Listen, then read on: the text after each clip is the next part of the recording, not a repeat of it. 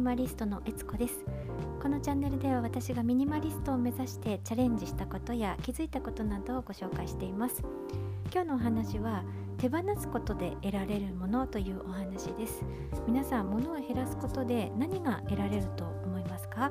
今日はですね沖縄在住の主婦チュラさんという方が書いた「それいらない」という本を読んで気づいたいらないものを手放すことで得られるものについて、えー、そんなお話をしていきたいと思います。この本が発売されたの2017年の1月でして本に記載されている内容は、え、著者のチュラさんが2014年から毎日綴っているブログをまとめたものなんだそうです。で、えーと、ブログ2014年からですので物を減らし始めたのは、まああのえーと、本の中拝見しますと物を減らし始めたのは1人目のお子さんが生まれた頃だそうで、まあ、あの大体計算するとね2011年頃から、えー、物を減らすって、えー、持たない暮らし使い切る暮らしというあのサブタイトルにもなってるんですけどそういうね物を減らすっていうことをあの2011年頃から始めておられたそうです。ミニマリストっていう言葉が日本で流行り始めたのが大体2015年頃なのでそれよりも4年前に、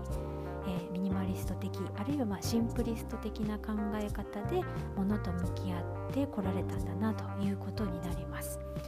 まあ、本の内容としてはこれあの5章、えーと、5章でできてまして、まあ、第1章では自分のお洋服を減らすことから始めて、え、そこからま家族の洋服だったりあと洋服のちょうどいい量などについて書かれていました。で第2章では食器とか食材とか、まあ、タオル類とか、まあ、身の回りにあるものについてですね。で3章ではお金との付き合い方。4章ではチュラさんが思うそれいらないって思うものやサービスあと人間関係などについてですね。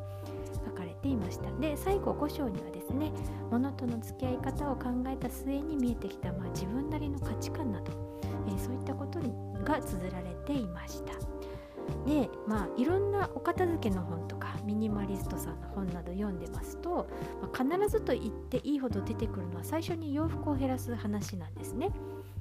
ね、例えば、まあ、こんまりさんの場合ですと片付け祭りの最初では家にある全ての洋服を集めてときめくかときめかないかで処分する洋服を決めるっていうところから始まっていますしミニマリストのエリサさんの場合は、まあ、お洋服の数なんかもね後悔していたりされてます、えー、下着がいくつとかね、えー、下着の話載ってたかな？ちょっとその辺え、ー、とあったかなと思うんですけどあのねえ、コートがいく何枚あってとか、えー、そういったあの洋服の数について公開されたりもしています。で何を減らしたかとかどのくらいどのくらいの量を持っているかっていう情報は、まあ、どの片付け本とかそういったミニマリストさんの本とかでも出てくるので、まあ、あのチュラさんのこの本も一般的なそういうお片付け本と同じようなパターンだなっていうふうに思いました。なんですけどジュラさんが本当に伝えたいのはそこじゃないと私は思いました。ジュラさん本当に伝えたいのは、え第5章に書いてある内容だなというふうに私は、え印象を受けました。彼女がいらないものを手放したことで得られた自分の価値観だったり、え何気ないことに幸せを感じられるようになったことだ。そういうことだと思うんですね。で、えーと、この本の中でチュラさんがおっしゃってる一言がですね空が綺麗に見えることそんな何でもないようなことが実は大きな幸せだと思いますっていうことをおっしゃっています。ただただのんびりと空が綺麗だなーなんてねまあ、感じる時間自分にあるかななんていうことをこの言葉を読んでですね、えー、とそういったことをちょっとふとね感じました。私はまだまだいかに少ないもので暮らしていけるかとかどこまで物を減らせるかとかですねちょっと実験じみたことをやっていて自分が何を求めているのか、まあ、幸せがどうどうとかねそういったことじゃなくて、まあ、そういうちょっと違う路線でやってしまいあの違う方向性に走ってるなあなんていうことを思いましてなんかねあのなんだろうな目的目標がなんかちょっとふわっとしてるななんていうことをですね、えー、ジラさんの本をました。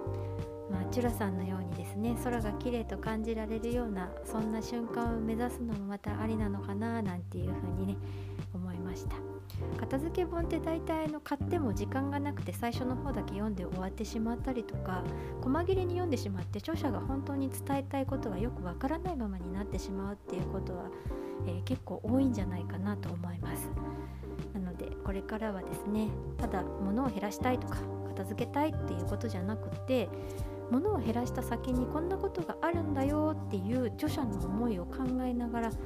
著者が本当に伝えたいなって思伝えたいって思っていることをこう汲み取りながらそういうねお片付け本を読もうというふうに、まあ、そう思える一冊であります。皆さんもですねあの片付け本とかミニマリスト本を読んで、えー、まあ、の物をねどういうふうに処分するとか物の適正量ももちろん大事なんですけれどその先にあるものが何なのかな何なのかなっていうことをね考えながら読むとまたあの違うあの違う景色がね最後の方に見えてくるんじゃないかななんて思います。はいということで今日はですね、えー、手放すことで得られるものということで、えー、チュラさんという方の「それいらない」という本を読んで気づいたことをお話しいたしました。今日も最後まで聞いてくださりありがとうございます。それでは今日はこの辺でゆるミニマリストのえつこでした。